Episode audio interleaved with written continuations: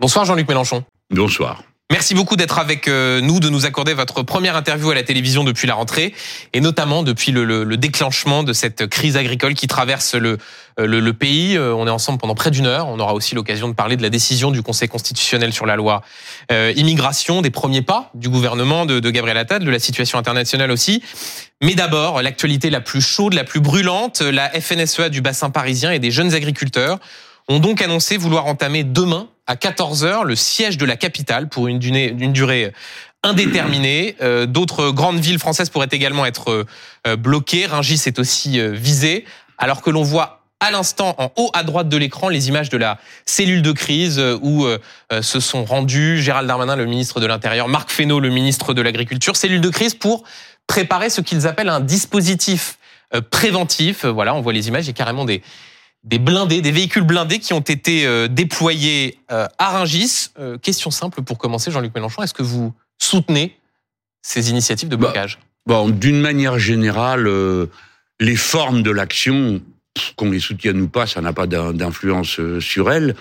Les formes de l'action, en général, présentent des inconvénients. Par exemple, quand un syndicat de cheminots est en grève, bah, Mmh. le train ne circule pas, vous avez des tas de gens qui restent sur le quai. Donc c'est pas inhabituel qu'une forme d'action ait un impact euh, sur le grand public. Alors après, ce qui se discute, c'est de savoir si ça vaut la peine euh, de le faire ou pas. C'est-à-dire si les revendications, euh, on peut les partager ou pas. Alors, moi, je vous dirais assez simplement, pas toutes, dans le cas précis. Mais Mmh.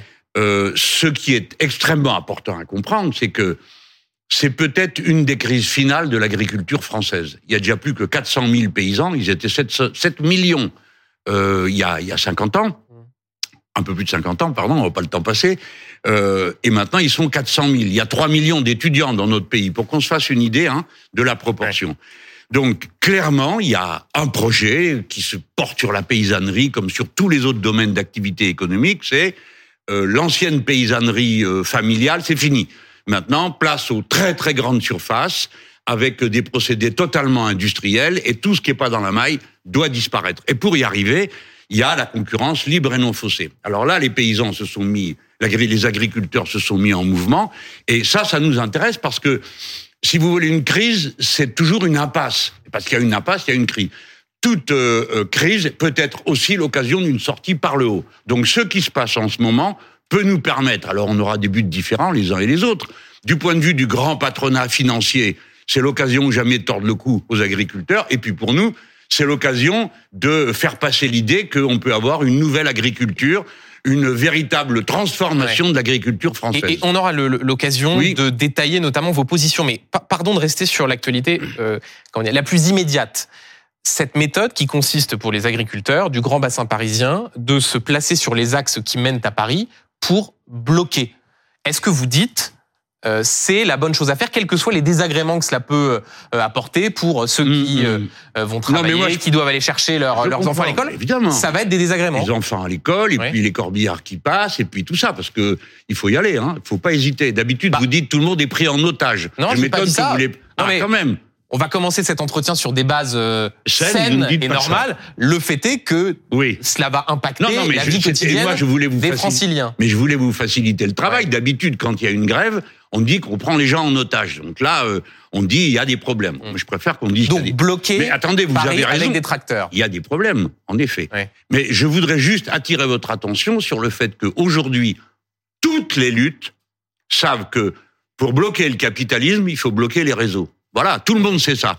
Donc euh, tous les syndicats, même ceux qui sont pas anticapitalistes, comme c'est le cas de la FNSEA, euh, ou ceux qui le sont un peu plus, je ne les nommerai pas pour les pas les mettre dans l'embarras, savent que c'est en bloquant les réseaux qu'ils obligeront à aller au bout. Ce qui m'intéresse moi, c'est qu'on soit obligé d'aller au bout. Donc que Donc c'est une première étape que vous de, de- mais écoutez, la preuve que ça marche. Il y a deux jours, euh, Monsieur Attal, le Premier ministre, a annoncé des mesures. Hum. Ils ont annoncé qu'ils bloquaient Rangis, pouf, euh, et, et pardon, les entrées dans Paris. Rangis est plus ou moins visé. Hein. Aussitôt, Rungis est visé par Eh ben, euh, la tiens. coordination rurale du Lot-et-Garonne qui veut, à partir de demain matin, bloquer Rungis. voilà. Ouais. Aussitôt, le Premier ministre a dit oui. Eh ben, je vais prendre d'autres mesures encore. Donc ça marche leur affaire. Ils auraient tort d'arrêter. Il y a eu aussi des déblocages d'un certain nombre de, de, de points sur des autoroutes après les annonces du Premier Oui, oui. ministre vendredi soir. Oui, ben ça m'étonnerait que ça dure, mais Hum. c'est justement ce qui me fait craindre, si vous permettez euh, de le dire, c'est que après avoir euh, eu un certain nombre de bazars, comme d'habitude, euh, on finisse par s'arranger avec un petit truc. euh, bon, on va baisser ici, on va verser un chèque là. C'est pas ça dont on a besoin. On a besoin d'une transformation profonde de l'agriculture. Et peut-être même d'avoir pour une fois un débat qui servira à quelque chose. Je pense à l'habitude qu'a pris Monsieur Macron de convoquer des débats pour tout et n'importe quoi, pour dire bah, quelle agriculture on veut et comment on s'y prend pour y arriver. Donc, moi c'est clair, si, je, si mes amis gouvernaient ce pays, ou si moi-même j'y participais, nous sommes capables de régler le problème de l'agriculture en cinq ans en arrêtant de vider les campagnes, de vider les exploitations agricoles, en proposant un tout autre Oui, modèle. mais Attendez, assez- oui, mais attendez, pas Jean-Luc Mélenchon, je, je Oui. veux m'arrêter là-dessus une seconde parce que euh, vous dites, et d'ailleurs vous le disiez tout à l'heure, je suis pas d'accord sur tout. Ce qui est assez paradoxal dans la situation, c'est que donc, vous soutenez les, les méthodes. Euh, quand on regarde, J'ai pas le- dit ça. Si si. J'ai dit que vous dites- observe. Ah bah vous dites. Mais qu'est-ce que vous voulez que j'y il faut fasse bloquer les, il faut bloquer les axes. Donc au fond, c'est une façon de, de mettre les uns et les autres devant la responsabilité. Ce que vous avez dit. Oui, mais j'ai pas dit que je soutenais. J'ai dit que j'observais, que je notais, que je m'étonnais de votre surprise. Et donc vous ne les soutenez pas? Mais, mais l'avis pour vous, c'est noir-blanc. Ah bah. On soutient. Attendez, bah après Excusez-moi, pendant la réforme des retraites, quand il y avait des grèves, Oui. vous les souteniez. Donc Oui. là, la question, elle est assez simple. Il y a des tracteurs qui vont bloquer un certain nombre d'axes Ah, à l'envers Paris. Est-ce que vous les Ah soutenez? oui, alors attendez, si c'est vu comme ça, c'est vrai que j'ai oublié qu'il y a non seulement les paroles que je prononce, mais celles que je ne prononce pas. Donc comme je n'ai pas dit que je condamnais, c'est que je soutiens. Non, je- En effet, je ne condamne pas. Allez, ça va. Comme Donc- ça, ça vous va comme euh, Donc comme vous deal soutenez ces initiatives de, de- de blocage. Voilà. Tous les spectateurs entendent dire que le fait de ne pas condamner revient à soutenir. Non, c'est juste d'essayer, et Alors, je prends les téléspectateurs à témoin, d'avoir une sorte de, de Oui, message oui, oui. clair, de savoir Voilà, quel ça. regard vous, vous posez sur les, méthodes des Ah agriculteurs. ben attendez les méthodes. Tot, tot, tot, tot, tot. Là, vous m'avez parlé du blocage de Paris. Ouais. Maintenant, si vous, vous allez plus loin sur les méthodes, alors je vais être plus clair. Je n'ai jamais accepté qu'on s'en prenne au bâtiment de l'État comme ennemi. J'ai toujours dit ça. Le collectif, ce qui a la propriété collective, ne peut pas être agressé, attaqué par l'un ou par l'autre. J'en j'en ai pris assez cher pour avoir dit qu'il fallait pas brûler euh, les, les, les, les gymnases et les bibliothèques et les écoles. Aussitôt, vous avez Monsieur Cazeneuve et les autres socialistes qui ont commencé à dire ah il appelle à brûler tout le reste, avec la logique simple Oui. que vous venez de mettre en valeur. Donc moi je dis clairement, je ne suis pas d'accord pour qu'on fasse sauter un centre de l'État de contrôle de l'environnement. Je ne suis pas d'accord. Sautez, qu'on vous a- parlez de ce qui s'est passé à Carcassonne, Oui, oui. où une direction de l'environnement a vu ses Absolument. Je ne suis pas d'accord pour qu'on asperge de lisier euh, la préfecture, une sous-préfecture. Je ne suis pas d'accord pour qu'on attaque les bâtiments de l'État, parce que je pense que c'est une erreur. Et je dis aux paysans, si vous voulez durcir votre action, allez attaquer, si ça vous, si ça vous paraît indispensable d'attaquer quelqu'un, allez devant la façade d'une banque plutôt que devant celle de l'État. Parce que le service de l'État, demain, si c'est nous qui dirigeons, il servira à contrôler que les produits qui contiennent les, les, les, les, les glyphosates, les pesticides que nous voulons empêcher de voir consommer en France, nous, on aura besoin des services de l'État pour les empêcher d'entrer. C'est nous qui vérifierons qu'on ne fait pas rentrer du miel d'Ukraine à 1,35 euh, l'euro, alors que euh, 1,35 euro euh, le, le, le pot, au lieu qu'il est chez nous à 6 euros. C'est l'État qui le fera. Parce que seul l'État est capable d'administrer l'application de la loi d'une manière équanime. L'État doit pas changer. D'ailleurs, j'en profite pour dire au passage que l'autorité de l'État est complètement écroulée quand une semaine vous dites c'est insupportable les jeunes qui font ci, qui font ça, et puis la semaine d'après vous dites ah ben les souffrances on n'en voit pas quoi de c'est- CRS. Vous dites il y a eu un deux poids deux mesures de la part du gouvernement selon là d'où viennent des dégradations. ou Écoutez, des- je n'utiliserai pas deux poids, deux mesures parce que c'est une, une expression que je réserve à d'autres situations. Je dis que l'autorité de l'État sort diminuée quand elle ne s'exerce que contre les uns et qu'elle ne dit rien à propos des autres. Et attention, écoutez-moi bien, pour qu'on m'entende, pour qu'on comprenne tout très bien. Vous pourriez être tenté de simplifier. Je ne suis pas en train de dire qu'il faut maltraiter les paysans comme l'ont été les grévistes des retraites ou les jeunes gens des quartiers. Je ne demande pas qu'on éborgne. Au contraire, je suis content de voir que le ministre de l'Intérieur renonce aux méthodes de brutalité qui ont été les siennes jusqu'à présent. Jean-Luc Mélenchon, vous dites il y, a un, il y a un distinguo selon les, selon les publics. Est-ce qu'on peut vraiment faire un parallèle entre le fait d'aller à Sainte-Soline avec des boules de pétanque pour s'en prendre aux policiers ou pour mettre euh, le feu à des camions de, de, de policiers et de gendarmes et euh, d'aller déverser du lisier devant une, une préfecture Bien sûr, C'est pas exactement la même chose quand même, non? Euh, ça n'est jamais la même chose. Oui. Et deux boules de pétanque sont différentes. Le minimum de matérialisme, vous l'apprendrez. Non, mais, est-ce qu'il n'y a pas une hypocrisie à, considérer, à dire, au fond, euh, ils ne disent pas la même chose selon les publics? Mais c'est pas pareil. Et, quel que soit le, d'ailleurs la condamnation qu'on puisse avoir je de, comprends, de déverser du lisier devant une préfecture. Je comprends, hein, je comprends que vous disiez ça. Mais ça nous amènerait à un autre débat. Quelle est la doctrine de maintien de l'ordre? Hum. Bon. Et alors, c'est la même dans chaque cas la doctrine de maintien de l'ordre qui consiste à dire on n'envoie pas des CRS en face d'une souffrance, d'abord est une erreur. On met des CRS, les CRS ne sont pas contre les gens. Ils sont là pour faire en sorte qu'on manifeste dans de bonnes conditions et pour protéger des fois les manifestants. Si les ronds-points bloqués avaient été mieux protégés, il y aurait eu moins d'accidents pendant la période des Gilets jaunes. Vous voyez, j'essaye de mettre à distance des choses peut-être plus récentes. Je veux dire que la manière de maintenir l'ordre à Sainte-Soline ne nécessitait pas qu'on envoie une grenade euh, par manifestant. C'est une doctrine folle. Non, mais c'était des manifestants qui, pour certains, s'en prenaient directement aux forces de l'ordre. Et c'était mon point par rapport à ce qui s'est passé à la préfecture Duhamel. Et je poursuis juste avant d'aller sur le fond de vos propositions sur l'agriculture. Euh, il y a un instant, vous disiez euh, je n'accepte pas qu'on s'en prenne aux immeubles, aux symboles de l'autorité de l'État. Euh, J'ai pas le souvenir d'avoir entendu ce ce zèle quand il s'agissait de black blocs dans des manifestations contre les retraites qui euh, euh, s'en prenaient aux forces de l'ordre, qui parfois mettaient le feu à des euh, à des, des voitures de policiers. bon. C'est quoi C'est quand c'est les policiers là on peut, mais par contre quand c'est le, le, reste, c'est symbole de l'autorité de l'État. Ne, cari ne caricaturez non, mais parce que ce discours-là. Tâchons de garder une certaine oui, vous avez raison, mais ce discours sur le, respect de l'autorité de l'État, avouez que tout au long de l'année 2023, j'ai pas eu le sentiment de tout à fait toujours l'entendre, notamment pendant la crise sociale. C'est que vous n'entendez que ce qui vous intéresse. Hum. Et je vous demande d'y réfléchir, Monsieur Duhamel. En ce moment même, vous faites une sale besogne, parce que que quelqu'un comme moi qui suis connu comme un opposant, et pas des plus tendres, et pas des plus euh, mous, viennent à la télévision et disent je ne suis pas d'accord pour qu'on s'attaque aux instruments de l'État. Hum. Et que vous me répondiez, comme vous ne l'avez pas fait dans telle ou telle circonstance, votre parole ne vaut rien. Non, c'est ce que je dis. Attendez, je, je, souligne, la, je souligne la différence.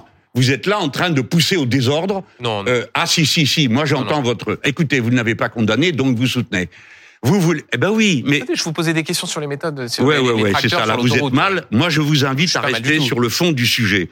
Et le fond du sujet, c'est qu'une doctrine de maintien de l'ordre doit être la même tout le temps. Quant à moi, Monsieur Duhamel, je n'ai jamais accepté qu'on s'en prenne à tout ce qui concerne les instruments de l'État. Jamais. Alors oui, c'est vrai, quand des gens ont attaqué des banques, excusez-moi, je n'étais pas dans les premiers à dire ah quel dommage, j'ai pété euh, une banque. Par contre, quand est descendu la façade d'un hôpital, j'ai fait partie des premiers à dire ça c'est pas acceptable. Et pourtant, vous aviez dramatisé, on aurait cru qu'on avait battu les enfants qui étaient dedans. Il y avait deux carreaux qui étaient descendus et je dis non.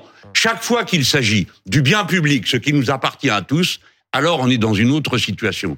Et figurez-vous que j'essaye de faire preuve de compréhension des situations, de finesse des situations. Quand des gens ont été éborgnés, comme ils l'ont été gratuitement et sauvagement, et qu'aucune réparation n'est intervenue pour eux, je comprends que d'autres, après, soient très énervés. Et donc, je fais toujours en sorte de doser. Par exemple, quand je dis aux paysans, je comprends ce que vous êtes en train de faire, mais je vous parle franchement. Si c'est que vous bloquez l'accès à Paris juste pour supprimer les jachères, je ne suis pas d'accord avec vous. Mais si vous êtes d'accord pour dire on revoit de fond en comble les règles du libre-échange des marchandises agricoles, je suis le premier à courir devant. Eh bien, vous, faites, vous me faites la transition sur euh, là où je voulais aller. Précisément, quand on regarde les revendications de ces agriculteurs, même si il faut reconnaître la diversité, selon que vous êtes adhérent bah à la Confédération paysanne ou à la FNSEA, vous ne portez pas les, les mêmes mesures. Mais ce qu'on entend beaucoup euh, sur ces plateaux, dans les reportages que l'on a pu, faire, c'est l'excès de normes. Euh, les normes sont euh, excessives, elles sont euh, surtransposées. On entend également que la contrainte écologique est excessive. Vous parliez il y a un instant de, des questions notamment de la gestion de l'eau. Quand on voit un des leaders de ce, de ce mouvement, le patron de la FNSEA, monsieur Arnaud Rousseau, qui est le patron d'un géant de l'agroalimentaire Avril, qui fait 9 milliards de chiffre d'affaires en 2022, on se dit que là, pour le coup, c'est juste totalement contradictoire avec les idées que vous portez, vous, Jean-Luc Mélenchon. Alors, ben, vous êtes en train de découvrir que l'agriculture est diverse. Et je vous donne... Le discours sur les normes, il est honnêtement majoritaire. Non, je ne le crois pas. Non, non, mais je, vais, alors s'il est majoritaire, je vais dire pourquoi il se trompe. Mais je commence d'abord par euh, reconnaître la diversité de l'agriculture, non seulement dans sa représentation euh, syndicale, mais euh, dans sa, ses idées politiques. Il y a des agriculteurs de toutes les variétés et il y a des agriculteurs insoumis, je vous en informe. Et puis il y a C'est des... pas là, c'est pas ce qui existe le- quand on fait, on a regardé les sondages en 2022 sur euh, pour qui votaient les agriculteurs. Vous arriviez derrière Emmanuel Macron, Marine Le Pen, euh, donc on ne compte Valérie pas. Pécresse. Non, pas du tout, mais c'est juste Non pour mais que. pourquoi vous dites ça? Non, mais c'est pour que Pour que faire quoi? une sorte de- Vous aussi, vous arrivez derrière TF1, vous arrivez derrière France 2, c'est là que je suis. Oui je- ou non je- Oui ou non Je vous confirme, et ça me pose pas de problème que vous le Ah, disiez. ben vous êtes euh, Non, trop mais bon. C'est vous qui et m'avez ça me pose pas de invité. problème que vous le Dites disiez. aux gens qui nous écoutent que ça fait deux mois que vous m'envoyez des messages pour que je vienne là. Je suis venu. Ouais, je vous invite, Jean-Luc Mais- Mélenchon, comme euh, toute la classe Mais- politique mais à qui j'envoie des messages pour qu'ils viennent sur mon Mais plateau. vous avez raison. Et Et, d'ailleurs, vous je, venez, je, salue votre opiniâtreté Ouais. parce que pour finir, je suis là. Voilà. Mais donc, c'est pour vous dire que la réponse que vous venez de me faire, c'est pas au point. Parce que vous vous valez un retour de volée qui est quand même pas mal. Vous dites, vous êtes les moins représentés. Peut-être. Mais vous aussi, vous n'êtes pas les plus écoutés. Donc, vous voyez. Restons sur le terrain qui nous occupe tous les deux. L'agriculture. On essaye de réfléchir. Alors, l'agriculture est diverse. Si vous voulez, pardon de le dire, mais il n'y a rien de commun entre un vigneron et euh, un éleveur de bovins. Il y a peu de choses en commun entre un grand céréalier et puis euh, ceux qui font euh, bon de l'élevage herbagé. C'est pas du tout les mêmes métiers, c'est pas les mêmes comportements, c'est pas les mêmes choix. Par conséquent, évitons d'assimiler toute une catégorie sociale à quelques porte-paroles, dont le président de la FNSEA, qui fait partie des oppresseurs de la paysannerie lorsqu'il met son chapeau euh, de patron de euh, Mais l'agroalimentaire. qui est le patron de ceux-là même qui vont bloquer demain et à qui vous dites euh, si il n'y a pas d'autre choix. euh, Mais non, non, non, non, non, non, non. D'abord, vous y allez un peu dur. Vous comprenez pas non plus comment est organisée la paysannerie, y compris dans la FNSEA. Dans la FNSEA, ça fonctionne un peu comme chez les insoumis. C'est les structures de base qui décident ce qu'elles font à la base. chez les insoumis, euh, comment dire? Je pense qu'il y a peut-être euh, un chef, non, qui décide de beaucoup. Ah non, Non, ah bon? Ah non, pas du tout. Ah bon? Tout le monde est élu, tout le monde est dans la contradiction. Donc ça, c'est ouais. la propagande que vous êtes en train de nous faire. Non, mais on en parlera un peu plus tard, mais je suis pas certain que la comparaison soit tout à fait. euh, Ah bon? Pourquoi? Qu'est-ce que vous savez de l'organisation insoumise? Allez-y, Ah bah, dites-le. Quelque chose vous paraît ne pas convenir? Non, pas du tout. Mais de- d'expliquer que c'est un fonctionnement totalement horizontal, euh, ce n'est pas exactement ce Mais qui vous êtes peut être décidément dit par très, les uns euh, très dur à, à- à- Vous n'écoutez rien. Hein. Je vous dis que c'est le même système. Vous ne savez pas comment fonctionne la- le syndicalisme paysan, ni même le syndicalisme ouvrier. Le syndicalisme est souvent confédéral. C'est le cas, par exemple, de la CGT ou de la Mhm. CFDT ou de FO. Ça veut dire vous avez les métallos, vous avez les égoutiers, c'est pas le même syndicat. Mhm. Et ils décident chacun dans leur domaine de l'action qu'ils mènent. C'est la comparaison que je faisais avec nous. À la FNSEA, ça va encore plus loin. Et là, nous sommes, nous aussi, nous fonctionnons pareil. C'est que les structures départementales et régionales décident de leurs actions. Devinez pourquoi ils font ça. Pas parce que c'est un rassemblement d'anarchistes, mais parce que il se trouve que chaque région a des productions agricoles différentes, relève de marchés différents, et donc ont des problèmes différents. Autrement dit, cela confirme qu'ils agissent comme ça. Alors là, Mais nous il sommes demande, mais il demande moins de normes. À ça, vous dites, vous vous trompez, c'est pas un sujet de l'agriculture. J'espère que tout le monde a bien compris que je viens d'abord de retoquer votre argument d'après lequel je soutiendrai tout et n'importe quoi. Je vous dis que en région parisienne, c'est intéressant à regarder. Allons plus loin, monsieur Duhamel. On va tomber sur les céréaliers. Mhm. D'accord? Alors eux, ils font partie de ceux qui disent ah non non les jachères c'est insupportable parce que 4% de nos terres réservées à la jachère, c'est invraisemblable. Nous on préfère y mettre euh, du blé ou je ne sais quoi. Alors on peut raisonner et dire c'est quoi la jachère? Pour que vous le sachiez les gens. La jachère, ça compte sur une surface totale, un étang, hop, on le considère comme étant une terre Mhm. non exploitée. Une haie. Donc, du point de vue de la biodiversité, moi je défends la jachère dans la quantité qui est nécessaire pour la biodiversité, c'est-à-dire pour qu'il y ait des oiseaux, pour qu'il y ait des vers de terre, il faut qu'un certain nombre de règles soient respectées. Et sur la C'est question là des, que je vais vous dire, normes, monsieur, pardon. sur la question des normes, Jean-Luc Mélenchon, Oui, alors, parce que alors attendez. ça, Je ça prends- revient beaucoup dans les discours et, je, je Oui, pense oui, sans doute à certains non, mais- agriculteurs qui nous regardent. Enfin- Là, vous vous dites ça, c'est pas un sujet. Bah, c'est-à-dire que ça n'est pas comme vous le formulez. Parce que les normes, pourquoi ça arrange le- le- les répondeurs automatiques du capital que sont euh, toute une série de d'émissions de, télévision, pas la vôtre, où en effet règne l'esprit critique le plus aigu, comme tout le monde le sait. Eh bien, pourquoi? Parce que si on fait dire aux paysans, ah bah les normes, c'est tout bénef pour le, le capital financier. Parce que les normes sont nécessaires. Si nous avons, je vais vous en donner un exemple très simple. Mhm. Si nous nous décidons, pas de, pas de, de, on veut plus de glyphosate. Il faut qu'on revienne hein, sur cette Ouais, affaire. Mais pour l'instant, je le prends comme exemple. On veut plus de glyphosate. Ah, bah, Donc on va vérifier. Si vous mettez du glyphosate, ah, ça va pas bien se passer pour vous. Mais le paysan à ce moment-là, il vient dire un truc évident. Il dit mais attendez, vous me dites à moi de pas mettre de glyphosate, mais vous laissez rentrer. Et il dit, il veut cet agriculteur vous dire aussi, je n'ai pas d'alternative. Bien. Vous êtes là pour rappeler que vous pouvez aller, vous, monsieur Duhamel, si vous voulez, enlever la mauvaise herbe à la main. Mais je reviens. Non, mais je, je attendez. Oui, oui, Pardon, mais je, je, Quoi je dis ce que disent un certain nombre d'agriculteurs quand on les interroge sur cette volonté, et Voilà. notamment la vôtre. C'est dans votre programme d'interdire le glyphosate. Trop drôle. Bon, alors attendez. Après, je vais venir sur euh, la mauvaise herbe, le glyphosate et le reste. Pour l'instant, j'en suis aux normes.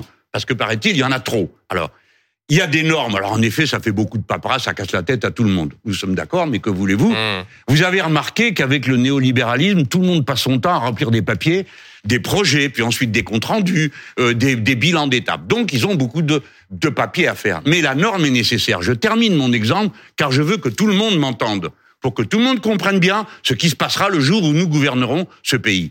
Si nous disons pas de glyphosate, alors la conséquence, c'est qu'on ne laissera pas entrer de produits avec du glyphosate. Donc c'est la norme qui va protéger le paysan et pas l'inverse. Autrement dit, nous appliquerons, et ce que je suis en train de dire est naturellement radical, mais nous avons le droit de le faire et nous avons le devoir de le faire. Je vais vous donner un exemple, monsieur Duhamel. Lorsque un gouvernement a décidé d'interdire un produit, pardon, le mot euh, pour le prononcer, néonicotinoïde. Pour les betteraves. Attendez, d'abord au, au départ c'était les cerises qui étaient concernées, c'est toujours les betteraves. Pourquoi? Parce qu'il y avait trop de pucerons sur les betteraves. Voilà. Donc on a dit il faut mettre, on en met partout. Le gouvernement a dit vous en mettez partout, il y a un problème, vous tuez tout ce qui vit. Et donc ça a été interdit. Et tout d'un coup, en 2018, arrive le gouvernement de M. Macron qui dit il y a quand même un problème, donc on va rétablir ce pesticide. Nous, on s'est battus comme des fous à l'Assemblée et on obtient un résultat, c'est une date limite. 2023. 2023, la fin de cette année-là, normalement, on doit pouvoir remettre des néonicotinoïdes sur les betteraves. Là-dessus, la Cour de justice de l'Union européenne dit Eh, vous, les Français, vous avez interdit, vous n'avez pas le droit de rétablir. Ah bon, pourquoi? Il y en a qui le font. Que dit l'Europe? Que dit cette Cour de justice? Oui, mais comme tout le monde ne le fait pas, dorénavant, on va vers l'interdiction. Autrement dit, tous ceux qui ont interdit localement ont fait avancer l'idée qu'il fallait interdire pour Mais tout. Jean-Luc Mélenchon, donc si, je résume, si je résume, les normes, c'est pas un sujet, elles sont nécessaires.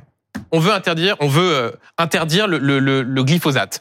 Euh, on veut euh, interdire ce qu'on appelle par exemple les retenues collinaires, c'est-à-dire le fait de faire du stockage, du Oui. stockage d'eau. C'est une sorte de variante des méga bassines que les agriculteurs soutiennent. Mais si vous Non, mettez les tout- agriculteurs, arrêtez mais attendez, c'est ce qui. Mais enfin, écoutez, Jean-Luc Non, mais Mélenchon, les je pense agri- qu'on- non, mais je pense certains- qu'on on n'entend on n'entend pas les mêmes. Là, si vous étiez au pouvoir et que vous mettiez en œuvre ce programme-là, mais ce serait dix fois la contestation qu'on voit aujourd'hui. Je ne crois pas. Et je vais vous dire pourquoi. D'abord parce que le temps qu'on arrive, c'est dans trois ans, au minimum, il y en aura déjà des dizaines de milliers de moins. Monsieur, tous les ans, Hum. dans votre merveilleux système qui protège la paysannerie, 10 000 entreprises ferment. D'accord? La population est tombée à 400 000. C'est la dernière partie cette fois-ci et tout le monde le sait. Si leur mouvement n'aboutit pas à une remise en cause de ce qui est le plus important et dont vous ne m'avez toujours pas parlé, c'est-à-dire le libre-échange. Le libre-échange est l'ennemi de la paysannerie. Non seulement de la paysannerie, mais de tous les Et le citoyens. gouvernement a dit le Mercosur, c'est niette. C'est pas vrai. Vous, vous, savez comme moi c'est pas vrai.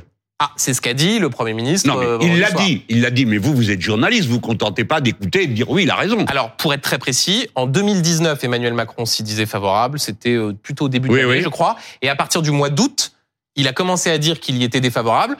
Et il y a eu toute une série de prises de parole de l'exécutif. Euh. Marc Fesneau, le ministre de l'Agriculture, dans le journal du dimanche la semaine dernière. Gabriel Attal vendredi, où ils disent Mercosur, on n'en veut pas. Qu'est-ce qu'il vous faut de plus sur ce traité de libre-échange? Eh ben, qu'on quitte la table. Parce que, monsieur Duhamel, pardon de vous prendre à revers de votre métier, je l'ai eu fait il y a bien longtemps, mais normalement, on vérifie. Je veux dire, qu'un gouvernement dise quelque chose et refasse une autre, c'est quand même pas un fait nouveau. Or, le gouvernement continue à négocier l'accord Mercosur. Et il est en train d'aboutir la négociation de Mercosur. Et nous sommes tous prévenus. C'est la raison pour vous ne laquelle... croyez pas, vous ne croyez pas à l'engagement du gouvernement Non, je n'y crois pas. Je n'y crois pas car nous avons échangé Mercosur contre d'autres choses. Vous ne savez pas que les grandes branches de l'agroalimentaire sont directement intéressées par les accords de libre-échange. Quand les mêmes vous disent nous n'appliquerons pas Mercosur mais votent l'accord de libre-échange avec la Nouvelle-Zélande et qu'il se trouve seulement le groupe insoumis au Parlement, l'ensemble du groupe de gauche que, que dirige euh, Manon Aubry, pour ne pas accepter l'accord avec euh, la Nouvelle-Zélande. Le groupe de Monsieur Macron, qui s'appelle Renew, je sais pas pourquoi il s'appelle en anglais, cela, il s'appelle Renews. Eh bien, eux, ils ont voté l'accord de libre-échange. Mmh. Et à la commission où passait l'accord de libre-échange avec le Chili, ils ont voté cet accord de libre-échange, tandis que d'autres étaient absents, qui sont des grandes bouches de la prochaine élection européenne. Par conséquent, ces gens mentent. Ils mentent. Pourquoi? Parce que l'organisation mondiale pousse aujourd'hui à ce qu'un modèle économique domine. Donc vous pensez que la France va finir par euh, accepter in petto, comme on dit, euh, ce traité en Mercosur-Union européenne? Écoutez, malgré ce qui est dit, on peut se dire ah, il faut quand même faire confiance à la parole certaines mmh. fois, d'accord? C'est ce qu'on a fait pour l'accord avec le Canada. On nous a dit sur tous les temps, à cette fois-ci non. Alors ça, jamais on signera ça. Et pour finir, on a signé. Par conséquent, Mercosur, si les Français ne quittent pas la table, s'appliquera. Et on nous dira qu'on l'a échangé. On ne nous dira pas contre quoi on l'a échangé. Toute l'Europe l'aura échangé. Contre le droit des voitures allemandes à être vendues sans droit de douane au Brésil. Contre le droit d'un certain nombre d'activités, y compris agroalimentaires françaises, de vendre des produits là-bas. Surtout si, là-bas, sur place, les multinationales françaises au Brésil vont utiliser des produits brésiliens pour les ramener en France à moindre prix. Jean-Luc Mélenchon, pour, pour euh, avancer, parce qu'il y a d'autres sujets intéressants évidemment à ah bah avec vous. intéressant. Absolument, mais d'autres. Ah on rentre dans les détails, on sujets. Pas faire autrement. Absolument, et on fait les choses oui. dans le dans le fond. Est-ce que vous appelez euh, à la convergence des luttes? Alors ça, c'est le genre de truc euh, qui sert à rien d'appeler à ceci ou cela. Oh, vous avez souvent, depuis 2017, appelé, je oui, oui, oui, oui, oui, convergence bah, populaire, jonction des luttes. réussi. Hein. J'allais bon. vous le faire remarquer. Ah bon. Alors donc, on voit que ça dépend des conditions dans lesquelles ça se déroule. Ce que j'ai écrit, c'est qu'il y a un intérêt commun. Et je demande que on voit ça à ce moment.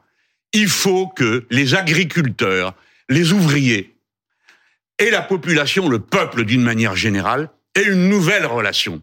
Tout à l'heure, j'ai entendu un responsable de la FNSEA parler d'une nouvelle confiance à établir. Eh ben, je lui donne raison.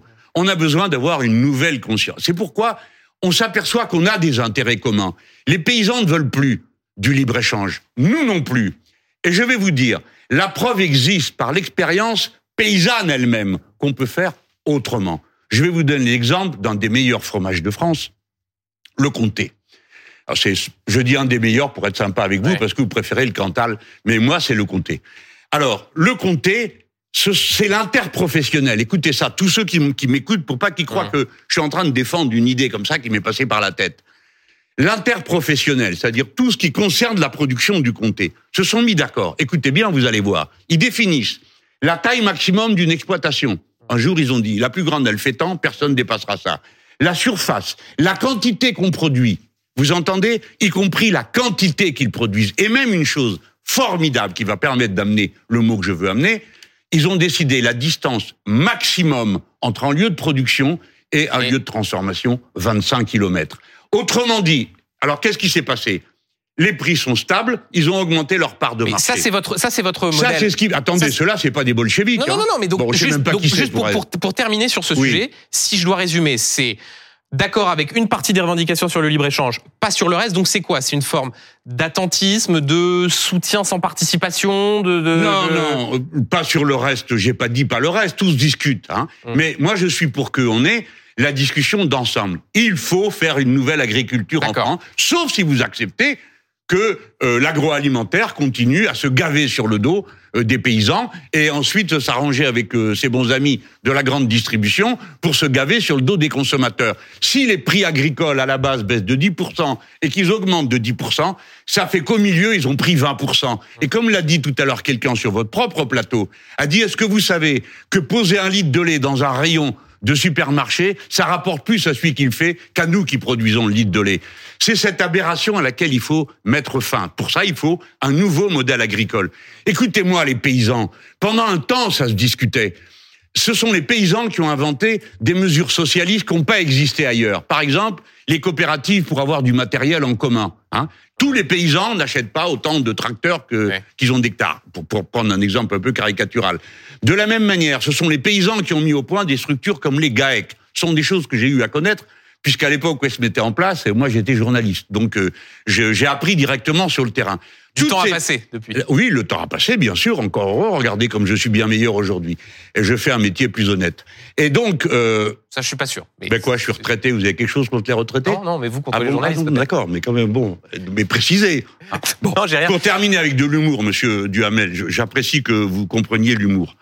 C'est pas toujours le cas de vos collègues. Mais bon, là, on est sur le fait que ces modèles existent. Autrement dit, que la catégorie sociale agriculteur est capable de faire autre chose. Mais je vous dis franchement, en les regardant dans les yeux, si vous laissez faire, vous êtes mort. Euh. Si vous laissez faire l'agroalimentaire, si vous laissez faire le capital financier, vous êtes mort. Vous savez, monsieur Duhamel, aujourd'hui, à l'heure à laquelle on parle, la prochaine récolte, elle est déjà vendue et elle changera demain 24 fois sur le marché mondial. Le marché mondial, il faut négocier production par production. À bas les accords mondiaux de liberté du commerce. Il faut des accords spécifiques de gré à gré. Vous irez aussi dire ça aux viticulteurs qui, eux, exportent, euh, aux producteurs de blé qui exportent 50% de leur production. Vous avez euh, raison. Donc, quand on arrive... si on coupe tout, euh, on pénalise aussi ceux qui exportent. En avant, toujours dans la nuance. Et je dis on coupe tout? Non, je dis nous sommes français. Nous autres, les Français, nous exportons du lait. Je viens vous voir, vous, vous êtes un, un néo-zélandais. Alors vous allez me dire, monsieur, euh, le lait, nous, on en produit beaucoup. Moi, je vais vous dire, à votre avis, euh, moi, je pense que vous en faites beaucoup trop. Et on va échanger une quantité de lait que vous pouvez faire entrer en échange d'une quantité de vin à nous que vous laisserez entrer. Il faut que ce soit de pays à pays en fonction des besoins de chacun. Nous n'avons pas besoin du, du lait néo-zélandais. Monsieur, nous n'avons pas besoin des carcasses de moutons néo-zélandais parce que les néo-zélandais, ils élèvent des moutons pour quoi faire? De la laine. Et ils nous vendent la viande comme du sous-produit. Vous le savez, ces choses Donc ça n'a aucun sens d'avoir une règle universelle. Ce qui vaut pour le vin vaut pour le lait. Ça n'a pas de sens. Euh, Parlons, si vous le voulez bien, de ce qui s'est passé euh, jeudi dernier, à savoir la décision du Conseil constitutionnel qui a censuré plus d'un tiers des articles de la loi immigration, euh, ceux qui avaient été portés par, par la droite. Reste donc un texte proche de la copie initiale du gouvernement. Vous dites merci Laurent Fabius, merci le Conseil constitutionnel? Oui, d'une manière générale, je dis merci à tout le monde, ainsi qu'au Père Noël.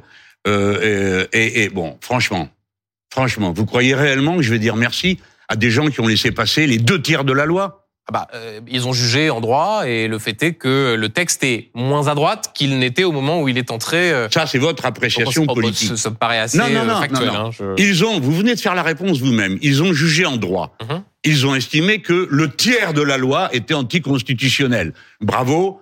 Euh, les grands génies qui ont voté un truc pareil, alors qu'on leur avait dit 100 fois c'est pas constitutionnel, ce qui expliquait d'ailleurs notre grande colère il reste une partie du texte qui est peut-être constitutionnel, mais, mais, mais, mais, mais, comme beaucoup de lois, nous ne sommes pas d'accord avec ce qu'il y a dedans. Autrement dit, c'est pas parce que un tiers est anticonstitutionnel que 100% nous conviennent. Non, ni même les restes. Nous sommes donc contre cette loi. Elle est absurde.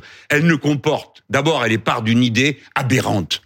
L'idée aberrante, c'est qu'il y a trop de monde c'est une idée aberrante parce qu'il n'y a pas assez de monde. Et dans le monde entier, les gens sont en train de s'organiser. L'idée, c'est de pouvoir améliorer la reconduite de ceux qui n'ont pas vocation à être sur le territoire. Quand euh, il y a des délinquants qui sont frappés d'une obligation de quitter le territoire français, euh, la loi doit s'appliquer, on l'a toujours dit. Ah ben, ça a vocation, ce texte, oui. Euh, non, à améliorer les non, non, non, non, non, on n'améliorera rien du tout. On va augmenter les brutalités, on va rendre la vie encore plus pénible aux gens avec euh, des, des, cartes de séjour de durée encore plus limitée, etc., etc. Quand, Laurent Wauquiez dit c'est un coup d'état de droit qui a été fait par le Conseil constitutionnel. Ben, c'est souvent ce qui arrive, c'est que si vous voulez, il y a une discussion politique qui est aussi vieille que la politique et le droit.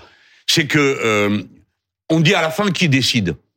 Euh, bon, mais c'est le Monsieur Vauquier, il est bien pour la Ve République. C'est lui qui a décidé de toutes ces institutions.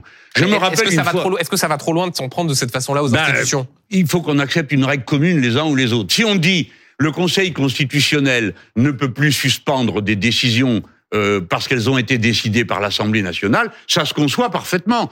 J'ai même votre avis. J'ai connu un socialiste qui avait dit une fois dans un débat euh, vous avez juridiquement tort parce que vous êtes politiquement minoritaire. Bon. Mais c'est pas votre avis, ça, le, coup d'état de droit de Laurent Wauquiez. Attendez, moi ça m'arrange. Donc euh, il y a moins de brutalité, mais j'essaye de m'élever au-dessus de l'instant. Oui, parce qu'au moment des retraites, vous disiez, euh, quand le, Conseil constitutionnel a validé la réforme des retraites, la décision du Conseil montre qu'il est plus attentif aux besoins de la monarchie présidentielle qu'à ceux du peuple souverain. Donc au fond, Laurent Wauquiez, il fait du Jean-Luc Mélenchon.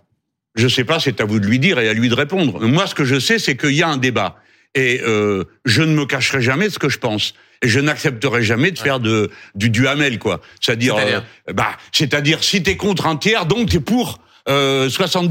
Eh, Jean-Luc Mélenchon, C'est je ce pose- que vous je- venez je- de je dire. pose des questions. Mais j'ai, d'accord, mais vous me posez des questions, Ouais. mais, Non, mais vous dites faire du duhamel. Moi, je. je... Ah, mais je ça, c'est, ah, ne vous sentez et- pas mal pris, vous Oh, m'avez mais bien je suis dit. pas- Vous Mais vous je- dites que, vous bien, dites M. Vauquier fait du Mélenchon, Ouais. je considère pas ça comme un compliment, figurez-vous. Mhm. Et lui non plus. Non, mais ce que je note, c'est la convergence dans la volonté de, comment dire, de, de contredire ou de considérer Oui. que le Conseil constitutionnel va à l'encontre d'une Oui, forme bah, de souveraineté populaire. Attends, non.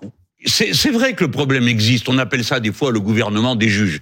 Mais quand une décision est prise, Monsieur Duhamel, euh, Hum. euh, enfin quand même, vous le savez comme moi, une décision prise, la liberté de la discuter existe dans une démocratie. Prenons un exemple. Oui, mais de dire un coup d'état de droit. Ah non, euh, mais c'est lui, il parle, il dit ce qu'il- ce qu'il veut. Moi, j'ai dit que le Conseil était plus attentif à la monarchie Hum. euh, constitutionnelle. J'ai pas dit c'est un coup d'État. J'ai dit que il me semblait. Pourquoi? Ben parce que les juges, euh, ils sont comme tout le monde. Ils vivent dans la vie réelle. Ils tâchent de juger en droit, mais souvent ils ont une petite pente. Hein. Bon, mais Petite pente, quoi. Bah, euh, mon cher, si vous croyez, vous avez fait du droit, vous avez été à Sciences Po, donc Ouais. ils vous ont appris ça. Ouais. Donc une même règle, vous pouvez l'interpréter plutôt comme ci ils font de la politique là. Ils font de la politique? Bah, pas directement, puisqu'ils font du droit. Ouais. Mais ils ont une approche souvent qui est culturelle, qui est euh, qui, qui correspond à leur univers mental. Donc, on a le droit de les critiquer. Monsieur Duhamel, vous comme moi, on respecte la loi. Ça nous fait pas toujours plaisir. Mais parce qu'elle a été votée. Et pourtant, c'est absurde. 51 qu'on raison contre 49, Ouais. on se demande bien pourquoi. Mais on accepte la règle. Mais pour autant, ni vous ni moi, on va se taire après. On va continuer à dire on n'est pas d'accord. Moi, je suis pas d'accord avec la loi immigration. Pourtant, elle a été votée. Je suis toujours pas d'accord. Donc, la démocratie, c'est une manière de prendre des décisions, pas une manière de mettre tout le monde à genoux.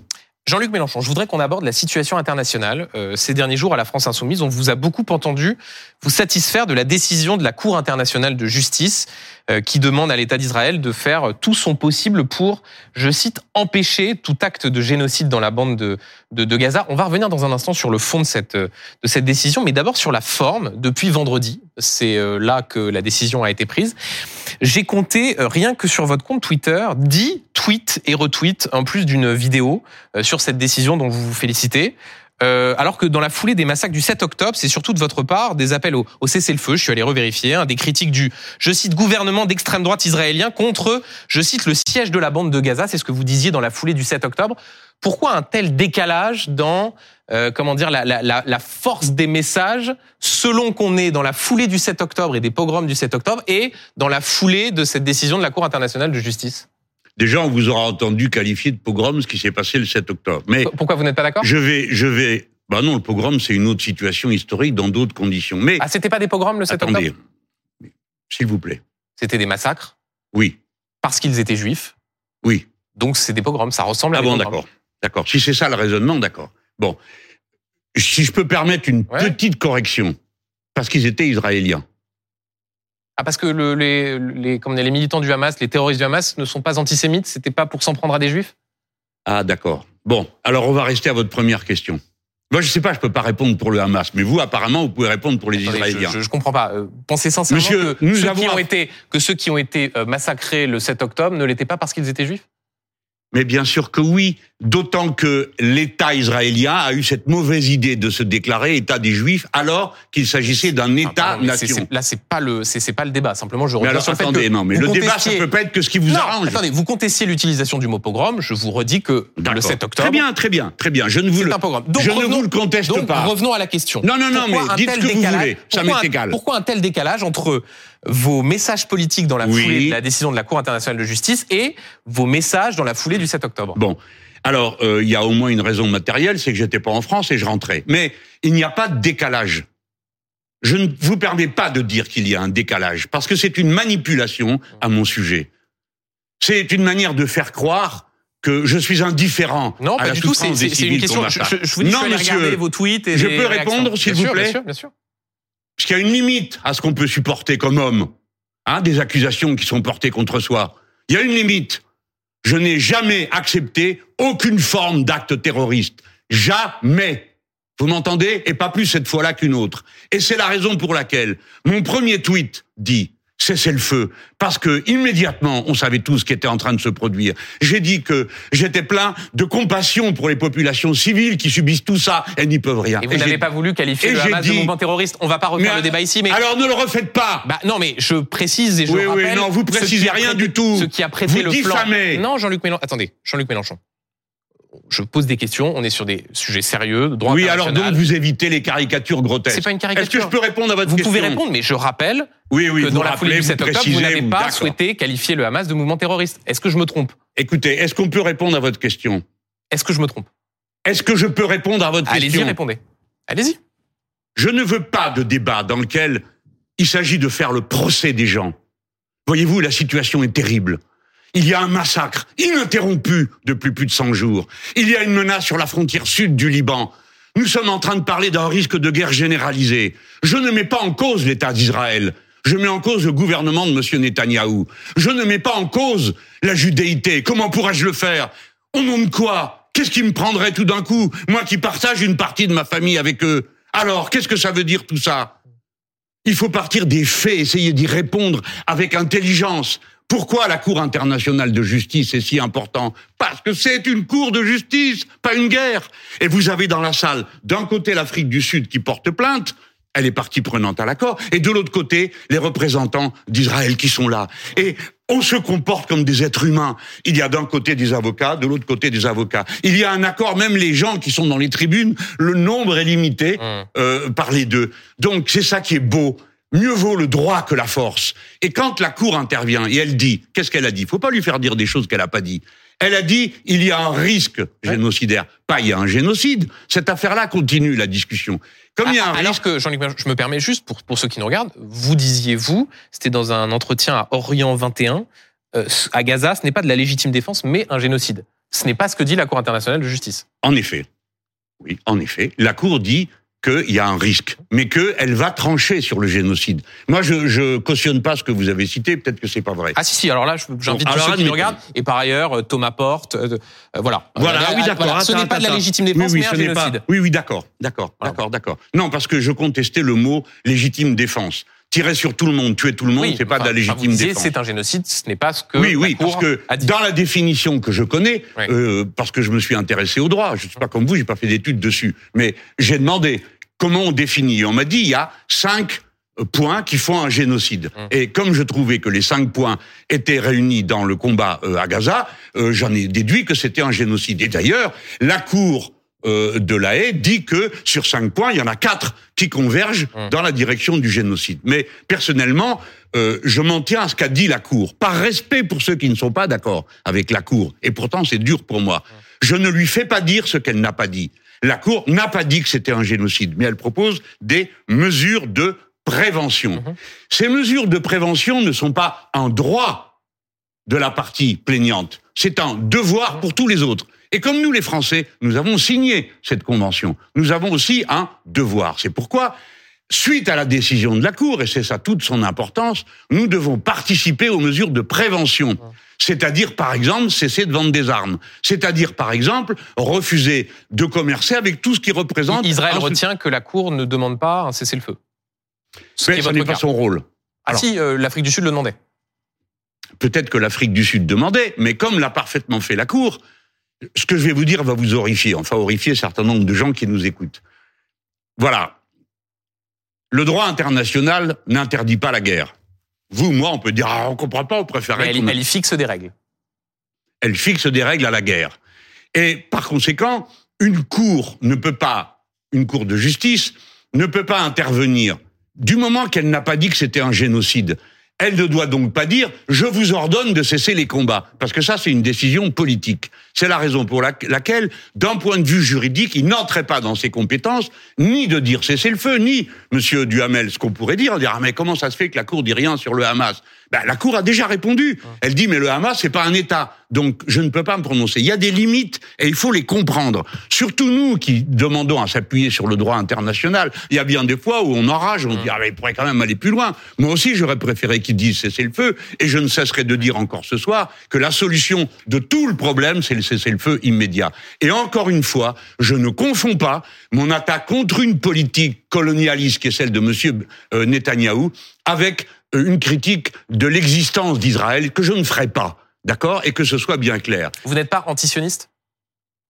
Comment ça? Non, c'est une question. Est-ce que vous considérez que vous, est-ce que vous êtes antisioniste? Euh, Bon, c'est pas le sujet pour non, moi. mais c'est non, non, mais euh, je... je... ne suis pas d'accord. Alors, je suis pas le premier. Hein. Il y a eu des débats interminables, y compris dans la communauté, euh, sur est-ce que le sionisme, euh, c'est la doctrine obligatoire euh, de tous ceux qui veulent protéger euh, le, le, le, droit pour les juifs de vivre comme tout le monde et de ne pas être assassinés, de ne pas être pogromisés, etc. Parce que nous, les Français, avant de donner des leçons, on ferait bien de se souvenir que dans ce pays, on a expulsé onze fois les juifs, que ceux qui ont inventé le premier signe distinctif des juifs, dans la rue, c'est Saint-Louis, figurez-vous, Charles IX, dont la statue énorme est dans l'hémicycle du Sénat. Ah alors justement, vous parlez de ça, je, je voulais juste vous interroger sur euh, la hausse des actes antisémites. Euh, on a appris la semaine dernière, plus 1000% depuis le, le 7 octobre. Oui. Euh, comment a... est-ce que vous expliquez cette euh, eh ben, je, vertigineuse je, Ah ben je ne l'explique pas, mais je le condamne.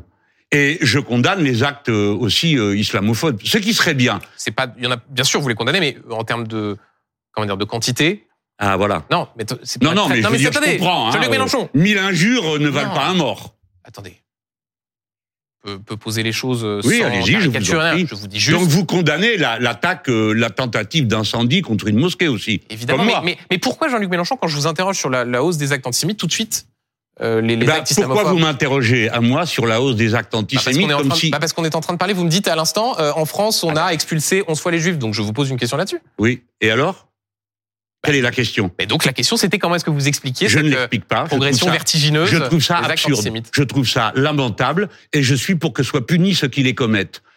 Mais je suis obligé de noter que les actes doivent être tous mesurés pour être crédibles, Monsieur Duhamel, pour que les gens, la France, toute la France doit. Vous considérez qu'il y a là le- il y a quelque chose de, de quoi de pas crédible dans les. Eh ben, quand il y a un incendie contre une mosquée à l'heure de la prière et qu'on dit que c'est pas terroriste, il y a peut-être un problème, non? Il y a peut-être un problème. Quand euh, euh, augmente de euh, 10 000% les actes anti-insoumis dans le pays, quand on nous brûle notre maison, quand on nous attaque, quand on nous frappe, quand je suis menacé de mort, quand deux personnes sont, il y a un problème. Donc il faut pas donner l'impression que, en quelque sorte, la France serait un pays antisémite. La France n'est pas antisémite. Il y a une bande d'énergumènes antisémites, c'est pas pareil. Et je les récuse que, et ça doit être mes compatriotes, je ne peux pas être d'accord avec ce type de comportement. L'antisémitisme est une absurdité. Ça n'a aucun sens, pas plus que le reste du racisme. Haïr les Noirs, haïr les Arabes, haïr l'islam, haïr le judaïsme n'a pas de sens. Ce sont des choses qui procèdent de l'existence dans laquelle nous prenons notre place. Je veux dire l'existence de religions, l'existence de couleurs de peau différentes. Et nous autres Français, nous sommes la première nation à avoir posé comme principe politique la similitude absolue des êtres humains et la fin des persécutions religieuses grâce à notre grande révolution de 1789. Un, un dernier mot sur ce sujet avant quelques questions politiques. L'Agence des Nations Unies pour les réfugiés palestiniens est Ouais. très déstabilisée après le licenciement de plusieurs de ses salariés accusés d'avoir été impliqués dans l'attaque du 7 octobre. Euh, les États-Unis, l'Italie, le Canada, la Grande-Bretagne notamment ont annoncé suspendre leur financement. La France, elle, est dans une position d'attente. Euh, je cite le Quai d'Orsay, la France n'a pas prévu de nouveaux versements au premier semestre 2024 et décidera le moment venu de la conduite à tenir en lien avec les Nations Unies. Oui, oui.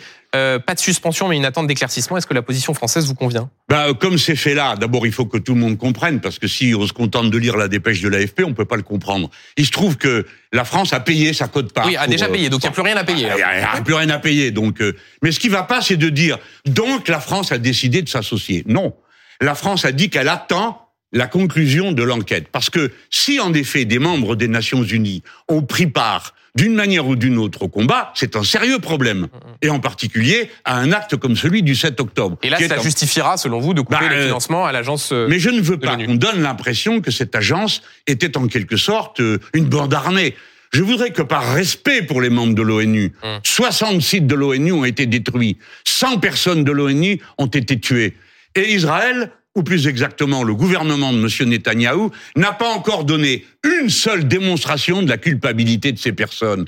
Israël, le gouvernement de M. Netanyahou a attaqué C'est tout, sans prouver. Alors nous verrons, il y a une enquête. J'admire l'agence qui a immédiatement suspendu cette personne sur le simple doute qu'elle y ait participé. Et j'espère, parce qu'il faut quand même dire les choses comme elles sont, ceci pourrait être, pourrait être, je sais qu'en guerre c'est un grand moment d'objectivité, mais pourrait être une manière de continuer la guerre par d'autres moyens, en interdisant à cette agence d'agir, d'avoir des moyens, non pas pour commettre des massacres, mais pour apporter la seule aide que reçoivent aujourd'hui les Palestiniens. Donc, la France a raison de dire, on ne peut pas accepter qu'une agence de l'ONU participe à des actions que nous réprouvons. Mais pendant qu'on y est, Monsieur Duhamel, rappelez que nous avons 60, nous avons 700 Français sous casque bleu au Liban. Donc on ferait bien de peser ce qu'on raconte. Quelques questions politiques pour finir. Jean-Luc Mélenchon, euh, vous ne vous êtes pas exprimé depuis la nomination de Gabriel Attal, plus jeune Premier ministre de la Ve République. Est-ce que ça ringardise une partie de la classe politique ou est-ce que la jeunesse, ça ne compte pas? Ça, c'est une belle alternative. Alors, ringardise la classe politique, comme moi-même j'ai 72 ans. vous n'êtes pas le seul dans la classe politique euh, à. Ah, je sais pas, mais attendez, je suis responsable. Je suis responsable de quelque chose dont je suis pas responsable, parce que soit dit par parenthèse, vous n'êtes pas responsable de votre âge et moi non plus. Vous confirme. alors là, je présente des inconvénients. Je pense qu'il faut que cette formule soit rappelée ici. Hein. Euh, quelques-uns, et puis euh, présente aussi des avantages sur lesquels je ne m'étendrai pas. Mais un de ces avantages a aussi des fois un intérêt pour la chose publique. C'est l'expérience accumulée. Je ne dis pas que ce soit décisif, mais disons que ça aide. Moi, en tout cas, je dois vous dire, ça m'aide. J'ai connu le monde de Yalta, j'ai connu la décolonisation euh, de l'Algérie. Donc, il y, a, y a un manque d'expérience du nouveau Premier ministre? Non, il est très expérimenté, nous le savons tous, puisque à son âge, il est normal tous les événements qu'il a vécus. Non, Puisque vous me posez une alternative du diable, dans les deux cas, j'ai tort. Hein ou, bien je décrédibilise tous ceux qui sont comme mon âge, ou bien euh, je décrédibilise les jeunes. Alors c'est pas non plus une trouvaille. Non, je pense que je connais les vers de Corneille. Euh, la valeur n'attend point le nombre des années. Hein. D'accord? Bon, dans le CID. Bon, quand même, euh, c'est pas rien. Je ne vais pas dire le contraire. Je suis trop lettré pour ça. Mais disons qu'on peut légitimement avoir, euh, non pas un doute, mais dire attention, il faut qu'il soit vraiment bien entouré de conseils, et sans doute son art à lui est d'entendre. Mais vous dénonciez souvent Elisabeth Borne, tous ces 49-3. Est-ce qu'à minima, vous dites là, on a en face de nous un politique qui parle la même langue que... Non, non, non, nous ne parlons pas la même langue, et surtout, nous, nous parlons moins imprudemment qu'il ne l'a fait. Par exemple, tout à l'heure, sur votre chaîne, je l'ai entendu répondre à un agriculteur, non, mais c'est pas possible euh, qu'on vous impose des choses sans vous donner de contrepartie. Alors pas de bol, il se trouve que la question des pesticides sur les betteraves revient en 2024. Qu'est-ce qu'il est en train de dire hum. Comme son ministre des Affaires étrangères qui avait dit si jamais on va à la cour de la haie, euh, c'est franchir une ligne rouge. Est-ce qu'il s'apprête à annoncer qu'il va autoriser les néonicotinoïdes sur les betteraves parce que les pauvres betteraviers auraient du mal avec cette histoire. Vous voyez, il faut réfléchir. C'est pour ça, des fois, moi-même, j'ai parlé trop et j'en ai tiré des leçons pour moi-même. Il devrait le faire. Euh, il faut réfléchir exactement au monde miné dans lequel on vit. Je continue. Vous devriez l'inviter plus souvent parce qu'il se méfierait de vous comme ça. Je, continue, Jean-Luc Mélenchon. Dans moins de cinq mois auront lieu les élections européennes. Euh, mmh.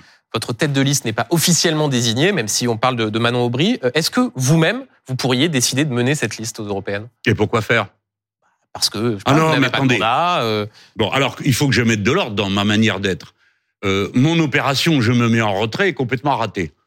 Euh, parce que immédiatement le nombre des problèmes où on a eu besoin de moi a fait que j'ai dû revenir beaucoup trop sur la scène. Moi, je veux faire autre chose. Ma manière de participer au combat doit être différente. J'ai écrit un livre, j'espère qu'on a montré cette euh, belle première page. J'ai travaillé très sérieusement et à fond, tout en étant impliqué dans la bataille Donc, tête de liste, pas question. Attendez, maintenant non, non, mais je veux bien dire les choses. Nous avons d'abord un personnage formidable qu'est Manon Aubry. C'est la plus jeune présidente de groupe au Parlement européen qui ait jamais eu. Elle dirige un groupe dans lequel il y a des partis qui commencent par des communistes et à l'autre bout, on a le Sinn Féin euh, d'Irlande. D'accord C'est pour vous dire. Cette femme a cette capacité elle a tenu bon dans des débats d'une complexité terrible, et des fois contre sa propre opinion, quoi qu'elle m'en ait raconté, parce que je sais qu'elle prend sur elle. C'est donc un personnage expérimenté, c'est une femme, et elle sait mener ses affaires. Donc je ne vois pas de raison pour que nous en changions. Mais, si nous décidions autrement, nous déciderons autrement. Ah, donc il y a une possibilité. Mais il y a une, il y a une possibilité. Une, astérisque en bas du contrat. Non, vous pourriez tomber raide mort dans une seconde. Oui, j'espère pas. Ben moi non plus. Il manquerait plus que ça, ça me saboterait mon émission.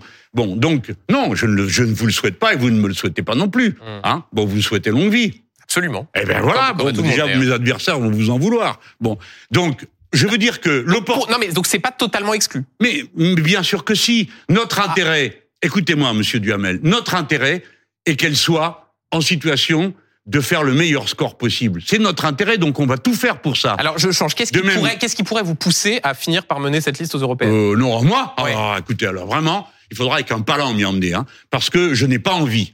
Ça compte beaucoup l'envie. Donc, que ces choses-là soient bien établies. Mais ce qui est intéressant, c'est que je veux que tout le monde comprenne que nous sommes investis à fond. Ce n'est pas une élection comme une autre c'est en quelque sorte le premier tour de l'élection présidentielle. Parce que personne ne, va, ne croit que l'Europe puisse changer à la fin d'un vote Et sur les dans les sondages, vous êtes derrière Raphaël Glucksmann, euh, oui, oui, oui, dont, on dit, dont, on dit, qu'il est euh, en dynamique. Voilà, très bien, parfait. Il est en dynamique, il est passé de 11 à 9. C'est une dynamique qui nous convient. Alors, restons sûrs. Mais quand bien même tous seraient-ils devant nous, Monsieur Duhamel, écoutez-moi bien, hmm. quand bien même tous seraient devant nous, nous ne cesserions pas le combat. Parce que nous n'avons pas toujours été devant. Mais si nous avons été devant à deux reprises, c'est parce qu'on n'a jamais cessé le combat. Et donc là, ce que nous voulons, avec Manon Aubry, c'est faire une liste qui soit une liste de tous ceux qui sont alliés aux élections législatives. Et Car nous avions signé un accord sur les européennes. Jean-Luc Mélenchon, juste parce que l'actualité se fait en direct, on me signale à l'instant que sur 20 minutes, Manon Aubry propose sa candidature pour mener la liste de l'Union populaire. Eh ben, elle fait très bien. Et donc vous lui dites banco. Eh ben moi je lui dis bravo comme beaucoup d'autres. Il n'y a pas que moi qui vais dire ça. Non, non, mais je pense que tout le mouvement insoumis va le dire parce que nous, nous avons du respect pour son travail, nous l'admirons et en plus on l'aime. Si deux ça questions, pour terminer le tableau. Deux questions euh, rapides. La première, euh, dans des confidences à nos confrères du Figaro, vous dites la chose suivante sur ceux qu'on appelle les frondeurs de la France insoumise, que ah. ceux qui ne sont d'accord sur rien euh, et vous voient comme un tyran devraient quitter le mouvement. Donc c'est quoi la porte de sortie à Alexis Corbière, Raquel Garrido, Clémentine Autain? Non, non, non, non, non, non. Je, j'ai quand même été euh, suffisamment piqué sans réagir pour avoir le droit de temps à autre. En plus, je vous signale que c'était un des trucs que vous adorez, vous les journalistes, c'est les déjeuners de presse. Alors on tchatche. Et alors, euh, ce qui est une chat se transforme en une information. Moi, j'ai dit, écoutez, pourquoi il m'embêtait comme vous à me dire oui, mais mais mais mais. Alors j'ai dit, écoutez, moi, ça me saoule, ça m'intéresse pas. Hum. Je peux pas mieux vous le dire. Bon, ça m'intéresse pas. Ce qui m'intéresse, c'est par exemple de voir euh, mon camarade François Ruffin, qui lui gagne des voix pour le mouvement insoumis. Oui, lui, vous le ménagez. Hein. On sent que. Bah parce que c'est sérieux. Parce que Alexis Corbière, parce qu'il est euh, sérieux. Raquel Garrido, Clémentine Autain, c'est pas sérieux? Je veux pas dire ça. Ce sont des gens très intéressants. Certains ont eu peut-être, hein, peut-être, hein, des mots un peu vifs à mon égard en disant que je suis nuisible, par exemple. On a le droit de le penser que je suis nuisible, mais mieux vaut le faire à l'extérieur de la tente que euh, dedans, hein, d'accord? Voilà. Toute dernière tout, ça va pas plus une Dernière non, mais attendez. Non mais juste une dernière tout question. Tout le monde est bienvenu et je ne chasse personne. une dernière question, Jean-Luc Mélenchon. On dit que le mois de janvier de chaque année est le mois des bonnes résolutions. Euh, est-ce que l'une d'entre elles, pour vous, pourrait être d'assumer enfin que vous serez candidat à l'élection présidentielle de 2027 Voilà, dis donc pourquoi je ferais ça? Bah, Pour dire les choses, tout le monde se dit que comme que cette mise en retrait, vous le disiez vous-même, n'a pas franchement euh, fonctionné. Vous continuez à être un ah, acteur. Je vais, essayer de faire mieux pour me mettre en retrait. Donc, est-ce que ce serait pas plus simple de dire les choses et voilà. Je serai candidat en 2027. Et en plus, là, un dimanche soir du mois de janvier, à BFM, ce serait pas avec Monsieur Duhamel, qui aurait aussitôt droit à une prime. Si c'est pour la prime, je pense pas, mais, mais, pour la hein beauté du geste. Ah ouais, pour la beauté du geste. Si je faisais ça, je serais un bel imbécile. Pourquoi? Parce que je vais vous dire quel est mon devoir. Je serai au poste où on me dira d'aller. Mais je ne veux pas que tout ce que nous avons construit en 20 ans soit ramené à une personne. Donc, nous sommes en train de créer les conditions d'émergence de plusieurs dirigeants à niveau d'une élection présidentielle. Il n'y a que nous qui avons ça dans nos rangs. Les autres n'ont pas ça dans leurs rangs.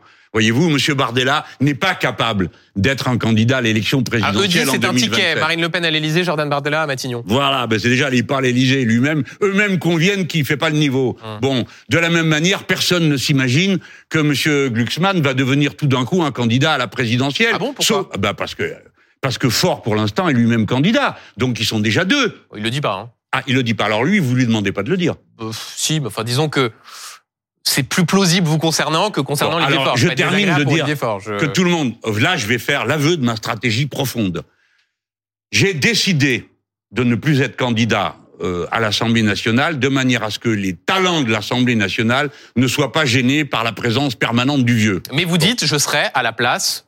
Euh, oui, mais j'irai là où on me demande d'aller. Donc ça peut être, s'il n'y a pas mieux, euh, à la candidature Non, mais c'est pas comme ça que je vois les choses, moi. Je vois qu'il y a des candidats qui sont là, qui sont valables. Vous avez euh, Madame Panot, qui est une brillantissime chef de groupe parlementaire, qui a fait ses preuves. Qui pourrait être candidate à l'élection ben, Évidemment vous avez un gars comme euh, Emmanuel Bompard, qui est comme Emmanuel Bompard, qui est mmh. l'homme qui a dirigé deux campagnes présidentielles et trois européennes, et qui a, euh, bon, je veux dire, c'est une tête, quoi, tout le monde le sait, Hum. ça en fait deux. Vous avez François Ruffin, qui en est un troisième. Bon, au moins, il y en a trois. Et puis, je pourrais, moi, citer, si j'allais jusqu'au bout de mon, mon panel, je citerais Clémence Guettet, qui dirige la mise au point du programme depuis maintenant Mais vous, mais deux vous avez, un, vous avez un préféré ou une préférée pour 2027 J'ai pas le droit. C'est, euh, non, non. Mais au fond de vous, vous en avez une Mais préférence. euh, si c'est au fond de me le moi, ça vous regarde pas, ce au fond de moi, parce qu'il y a un tas de trucs qui sont pas si présentables que ça. Mais vous allez au pas me fond le de dire. moi. Mais non, puis surtout, je vais vous dire pourquoi. J'ai assisté à une erreur de cette nature.